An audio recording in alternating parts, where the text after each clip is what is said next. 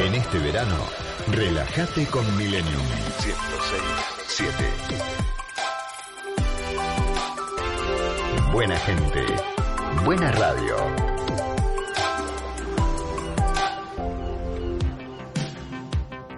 Preguntando y opinando sin tapujos. Del otro lado del mostrador, en Millennium. Felicità, Bueno, y estamos aquí en esta columna que hemos dado en llamar Preguntando a los que preguntan, que suelen ser periodistas. Y hoy tenemos a alguien muy particular. Ella es comunicadora social, locutora del ICER y también es coach ontológica. Ahora nos va a contar. Saben que con apenas seis años supo que quería ser periodista y locutora y cada vez que jugaba recreaba las publicidades que escuchaba en la radio. Entonces, esa convicción fue la que facilitó la elección cuando tuvo que decidir su futuro. ¿Es así, Karen Cohen? Bienvenida.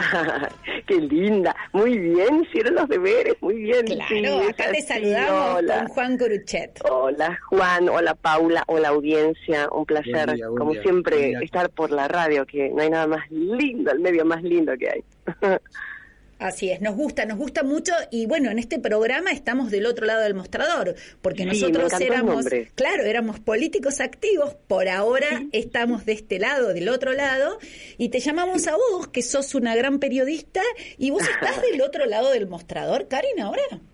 A ver, en, en verdad justo voy a empezar dentro de muy poco a volver a estar del lado de la, de la preguntadora mm, periodística, porque eh, en este último tiempo pude mm, saborear lo que es preguntar desde otro lugar. Pero ahora, ahora vamos a ir a, a ese espacio porque tuve que aprender a preguntar también. Toda mi vida preguntando desde un lugar periodístico y siendo de alguna manera la, la voz de muchos, porque cuando estás frente al micrófono, desde, desde el lado donde están ustedes ahora, eh, te transformás en, en representante, en interpretador de la realidad por un lado, y, y que lo somos todos, pero desde ese lado sos como representante de muchos que quieren preguntar cosas. Entonces eh, eh, te escuchan y te y tratan de, de acompañarte eh, desde ese lugar, desde el lado de, dale, pregúntale esto, o, o yo quisiera, ah, qué bien que lo dijiste, o, oh, mira, me sacaste las palabras de la boca, que fueron tantas veces los comentarios que, que me han hecho, afortunadamente, la audiencia. Así que, mm, sí, ahora voy a empezar, voy a volver a la radio, así que estoy chocha por poder decir eso. No firmé el contrato, por lo tanto no puedo anunciar dónde, pero será una M. Crucemos los Em, dedos. Eh, ¿Cómo, cómo? Que cruzamos los dedos. Sí, claro, está todo listo, ya faltan los últimos detalles nada más, pero está ya está todo listo, armándose el equipo, será una segunda mañana, muy periodístico, volveremos a, tener, en verdad nunca había estado en una segunda mañana, había estado sí en la tarde, mediodía, noche, pero pero no a la mañana, que bueno, ustedes saben muy bien que es el horario prime time de, la radio, el horario caliente. Así que disfrutando de- de la anticipación de volver, pero estuve un año fuera, así que la verdad que tengo bastante para, para contarles con este con esta depuración que hice, bastante interesante. Y Karen, ¿qué es, ¿qué es esta forma distinta de preguntar entre un Mm. periodista y alguien que estaba haciendo coaching y Sí. algo más integral? Sí. ¿Qué, qué aprendiste ahí en ese mundo distinto? Mucho. Aprendí a escuchar, Juan. A ver, si bien para nosotros los periodistas es, es una condición fundamental el hecho de, de saber escuchar, muchas veces escuchamos parcialmente o nos anticipamos al título, a la pregunta o llevamos hábilmente, en algunos casos, al entrevistado a que nos conteste lo que queremos que nos responda, no lo que quieren contar, básicamente. Entonces, desde ese lugar hay una manipulación que es, es así, porque es parte del oficio, eh, porque si dejamos que el entrevistado cuente de lo que quiere, bueno, pasa mucho con la política, ustedes lo han vivido, nosotros queremos saber, pará, te estoy preguntando de esto, ¿qué me decís de, de este índice que se fue a las nubes? ¿O, o qué, qué pasó con este proyecto de ley? No, no me cuentes del otro proyecto que vas que, que, querés hacer, contame de este que te estoy preguntando.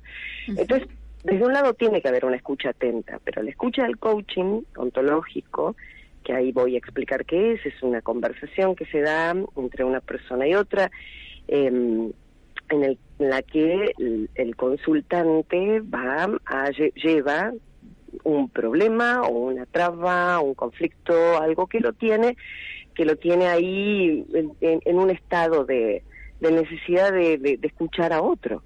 Pero en realidad ese otro, que es el coach, lo que hace es hacer que se escuche internamente o que vea el problema desde distintas perspectivas, con preguntas concretas, llevas eh, eh, a, la, a, la, persona que se interrogue a sí misma y a ver desde dónde está mirando la vida, desde qué lugar, desde qué paradigma, desde qué creencia, desde, bueno, y, son varias las cuestiones. Y es interesante porque para hacer eso hay que escuchar a la persona, no, no llevarlo a ningún lado que uno quiere, como el periodista.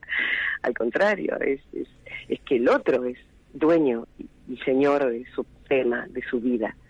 Karin, hace poco escuchaba a un psicólogo que estuvo en nuestro programa que decía que existen las personas puente, que son aquellas que acompañan a otras a cruzar en determinados momentos de su vida. ¿Eso también sentís vos cuando coachás a otro?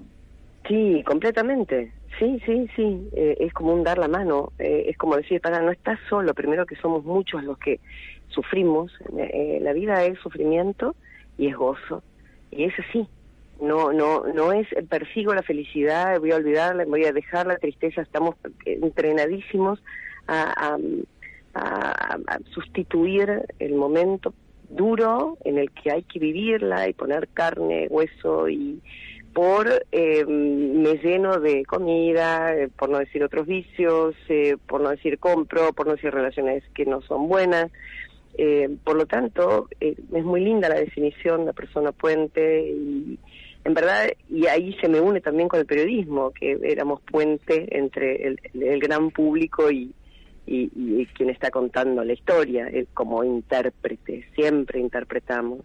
En el caso del coaching, es, es el puente entre la persona y, y sí misma, es muy fuerte, es una gran responsabilidad y también el hecho de no sentirnos así súper poderosos, porque de ninguna manera no somos terapeutas, pero sí hacemos una acción terapéutica, eh, en el sentido de que la persona va a encontrarse consigo misma y va a ver el escenario en el que está desde otro lugar, diferente al que lo venía viendo y no está llegando a ninguna solución.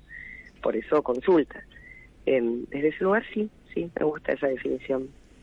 Y en algún punto, ¿qué ayudas a que eh, la persona que tiene la respuesta dentro de sí mismo la saque, la encuentre. es como una la vea. Vea, vea, vea el tema desde otro lugar, eh, vea el tema eh, desde, desde dónde está pensando. Todo, a ver, el sentimiento, los sentimientos vienen acompañados, estudiamos un poquitito de neurociencia, un poquitito de cada cosa, ¿no? Pero viene acompañado de, de, una, de una manera determinada a la cual sabemos y estamos acostumbrados a pensar. Eh, si yo sé que pasando por este puente eh, siento la inseguridad porque eh, hay una banda cerca que dijeron que se encontraban por ahí, yo se me va a acelerar el corazón cada vez que pase por ahí, porque porque claramente yo en mi cerebro puse la creencia y, basada en hechos reales o no, de que en bajo ese puente hay una sensación de riesgo. Y así con todo, en cambio, si de alguna manera decimos, bueno, tengo un riesgo pasar por ahí, pero puede ser también perfectamente que esto no suceda, y sobre todo si estoy en un estado de alerta, no en un estado de miedo, bueno, ahí puedo tranquilizarme, puedo sentir menos latidos, de alguna manera decido con conciencia para dónde ir. De alguna forma el coaching es ese, es, es un acompañar a la conciencia del otro, con preguntas claves. Eh, no, quería recordarle a la audiencia, Karin, que estamos hablando con Karin Cohen, que es una figura pública, ella es periodista, comunicadora social, eh, siempre la vemos con ese pelo lacio corto tan característico de Karin. Yo cambié el look, Paulis. ¿Te lo cambiaste? No, no cambié el look, ah, ese es mi secreto. Ah, está buenísimo tener, ¿no? Tan corto. No lo tienen tan corto.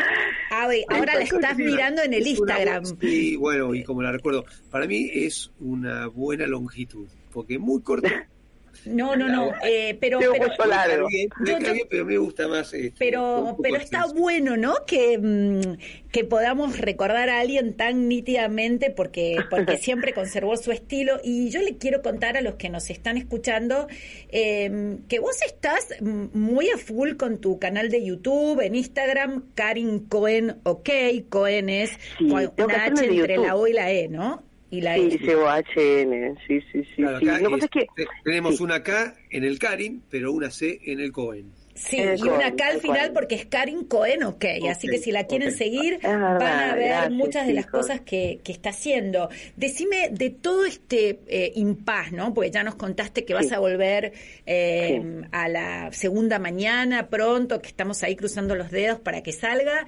Eh, Sí. En todo este tiempo, ¿qué fue lo que más eh, te agradó hacer? Ah, uy, bueno, eh, el hecho de no trabajar eh, me permitió, bueno, a ver, trabajé muy poquito, hice algunas grabaciones, volví a, sentir el placer de trabajar como locutora en, en algunas grabaciones o con, con contenidos para algunas empresas, en algún laboratorio también, hablando de enfermedades poco frecuentes, em, saliendo de lo que es coyuntura y yendo a, en, en este caso al área de la salud o, o trabajar como locutora en algún evento. Em, me, me gusta explorar distintas formas de llegar. La, la historia es comunicar y comunicar historias. Te vi muy Eh, bien, perdón, Karin, en, en el programa sí. de enfermedades poco frecuentes. O sea, a mí Sí. me, me hizo sentir muy orgullosa sacar la ley de pesquisa neonatal en la ciudad y en la nación. Paula. Hemos hablado muchas veces de eso, pero me parece que, que invitabas a gente que contaba con, con muy buen tino y con muy buena expresión que eran las eh, enfermedades poco frecuentes y la verdad Sí, es que daba sí. gusto escucharlos. Sí, es, muy, es lindo. Ahí es- está el, el canal de YouTube está. Yo todavía no tengo mi propio canal. Tengo ganas de, de- Vamos a ver cómo. A ver, si ustedes me preguntan cómo, cómo veo con, con todo esto, esto que hice en, en todo este año sin trabajar en, en grandes medios, eh, eh, este pensar diferente. Yo tengo como una especie de lema en, ahí en el Instagram que, lo leí de un autor y me pareció muy piola, porque ¿para qué hacemos todo esto? La pregunta es ¿para qué? ¿Cuál es la razón? ¿Cuál es el propósito de, acompañar a otros en una autoevolución o de ser más conscientes, de ser más responsables, de dejar de quejarnos o de poner la culpa en el otro, y siempre encontrarnos en el mismo escenario cuando se trata de o de guita o de pareja o, y, y protestamos y pum, eh, bueno, ¿para qué? Eh, eh, es, justamente para estar en un lugar mejor y, y, poder cambiar las cosas desde nuestro lugar. Yo no, no veo una persona que hace un laburo interno y no lo vuelca al otro o no lo vuelca en su metro cuadrado o en su familia o en su laburo. ¿Y para qué estamos? O sea, ¿para qué lo estamos haciendo? Por eso digo que lo personal es político. Político, ayer hablaba con mi amiga Mariel Dilenarda, que conocen muy bien ambos Claro, la queremos. sí. la adoramos a la Toti, eh, y me decía, ¿por qué pones eso personal político? Porque no me, no me suena, y claro, porque para vos eh, la acepción de política es otra. Vos trabajás con políticos, yo también lo he hecho, pero acá es la acepción más, más pura de la palabra, polis, de política, de todos nosotros, de lo que hacemos por nosotros. Eh, entonces, lo personal es político, lo espiritual es práctico, es la frase. Entonces, para mí, el hecho de llevar en esos videos que hago y o, que, se me ocurre en algún que otro tema, hablo de emociones básicamente, pero de cómo miramos la vida, de cómo miramos al otro. Si yo no crezco para mí misma, eh, para para el otro, para que el otro me complete, y, y no no estoy no estaría siendo el camino correcto para mí. Así que mm, sí, eh, este año fue de mucho cosa interna, de mucha lectura, eh, mucha lectura de justamente de estos temas. Eh, cada tanto agarraba los portales, obvio, no podía dejar de, leer o de escuchar la radio, eh, pero pero así más liviano. Ahora me tengo que poner las pilas, a ver los, los discursos de este, del otro. Pero mm, pero sí, lectura y estar en casa y ser mamá de, de mis dos cachorras, nuestras cachorras con Mauro, de 13 y casi 16. Nada Qué mamá, Dios mío, qué Edades- laburo. Edades complejas, edades complejas. Te llevar y traer, viste, del Uber, del remis.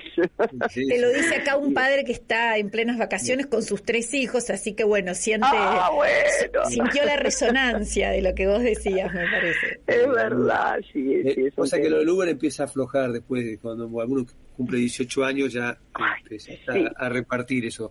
Así que. Pero no se tienes preocupen, ¿eh? que cuando empiezan a manejar también van a, a estar No, más preocupados que llevarlos o llamar al. Uber. Nuevas preocupaciones. Bueno, es provocativo eso de lo espiritual es práctico, ¿no? Porque. Sí, lo espiritual es práctico, reunido. personal es político, sí. Sí, escuché Sí. otra vez una frase de, de que decía ¿Qué es esto? Que tenés que irte a la India para encontrarte a vos mismo. ¿viste? Tan lejos tenés Tal que cual.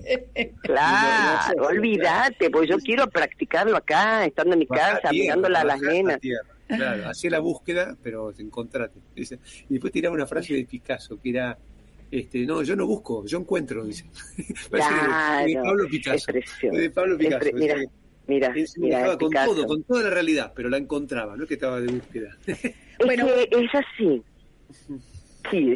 No, que estaba pensando, Juan lo nombraba a Rosichner y te escuchaba vos, y bueno, en este programa hablamos mucho de la psicología positiva, de tratar de resaltar lo bueno, porque si nos ponemos a hablar de los dramas y de las pálidas los domingos de 11 a 12, eh, no estaríamos... eh, llegando a la gente como, como queremos hacerlo y la verdad, Karin, que te mm, agradecemos muchísimo haber compartido tantas cosas lindas y buenas de las que estás haciendo. Tenemos una amiga en común que voy a aprovechar para mandarle un beso enorme, Sole Yadó, otra recifeña como, como Ah, Mariel.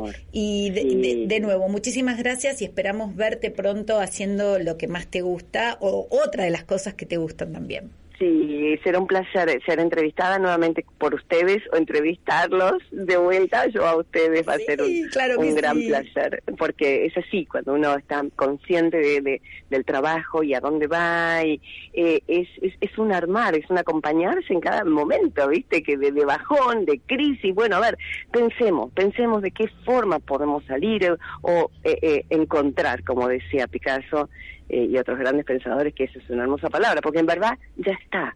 La vida existe lo que tenemos, no lo que, ay, soñamos, buscamos, sí, ok, pero existo, ¿qué hacemos con esto? Y miremos la belleza, ¿no? La belleza, como decía Pema Chodrón, eh, la, la, la impermanencia, la incertidumbre de la vida, pero la belleza implícita en el ser humano.